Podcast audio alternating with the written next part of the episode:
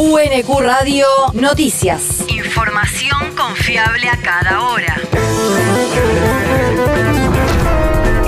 El clima. El Servicio Meteorológico Nacional indica que hoy se espera una máxima de 19 grados con cielo nublado.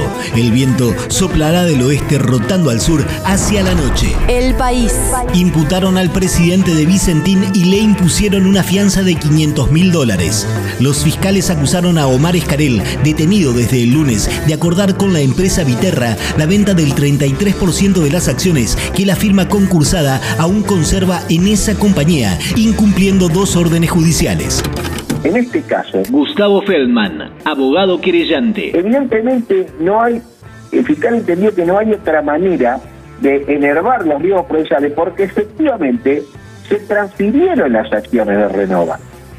La propuesta que está ventilándose en el concurso contiene un dispositivo tal que con la sola voluntad de Viterra, el comparador de esas acciones, ya se perfecciona la transacción. Y a eso agréguenle un dato central, que es el ocultamiento de carácter de interdicción que tenía la transferencia de esas acciones. Por eso en el Código Penal hay un artículo, el 173, inciso 9, que precisamente instituye como una defraudación específica esta circunstancia, el traficar este, bienes o valores interdictos. Para los fiscales, esa transacción significó un incumplimiento de las determinaciones dictadas por los jueces Nicolás Fopiani y Hernán Posma en septiembre y diciembre de 2020, que establecían la prohibición de innovar sobre la composición de la masa accionaria y disposición respecto de las empresas sobre las que Vicentín tendría participación accionaria. La región. Peajes. AUASA reclama un aumento del 39%.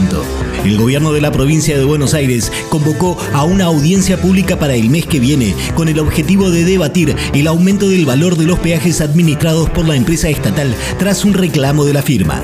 La empresa pide ese aumento en los peajes de la autopista Buenos Aires-La Plata luego de tres años de congelamiento de las tarifas y teniendo en cuenta los incrementos dispuestos en los corredores viales nacionales que el gobierno bonaerense decidió no aplicar. El territorio. Pavimentación de la Avenida Italia. El municipio de Quilmes informó que está próximo a finalizar las obras sobre la arteria de la Ribera en el marco de un reclamo histórico de los vecinos de la zona que esperaron durante años estas tareas. Los trabajos tienen como objetivo mejorar el ingreso al barrio El Fortín y al complejo socioambiental Ecoparque Quilmes. Para esta zona se proyectó la construcción de cuatro cuadras de pavimento de hormigón con cordones y desagües apoyados sobre una base y capa de rodamiento preparada para soportar el tránsito pesado de los camiones que ingresen y egresen del nuevo Ecoparque Quilmes una vez que este se encuentre en funcionamiento. El mundo. Otro dirigente social es asesinado en Colombia.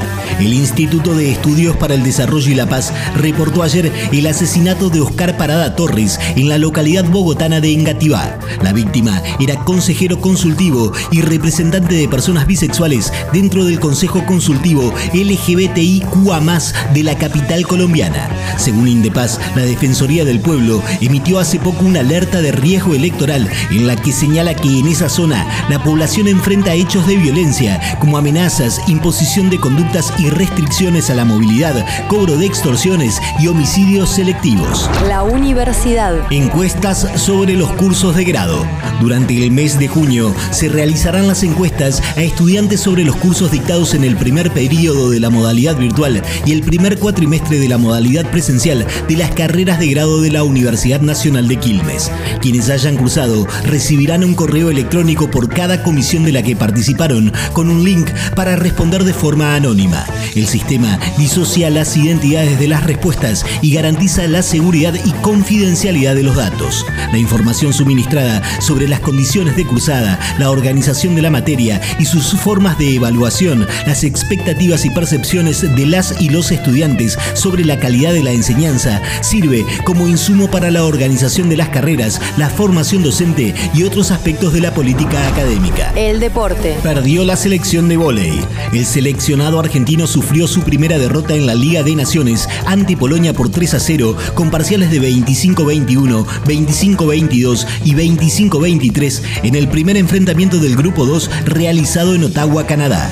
Últimos bicampeones mundiales, tercer lugar en el Europeo 2021 y subcampeón de la Liga de Naciones 2021, Polonia se presentaba como un rival casi imposible con un récord de 24 victorias y una única derrota ante la albiceleste.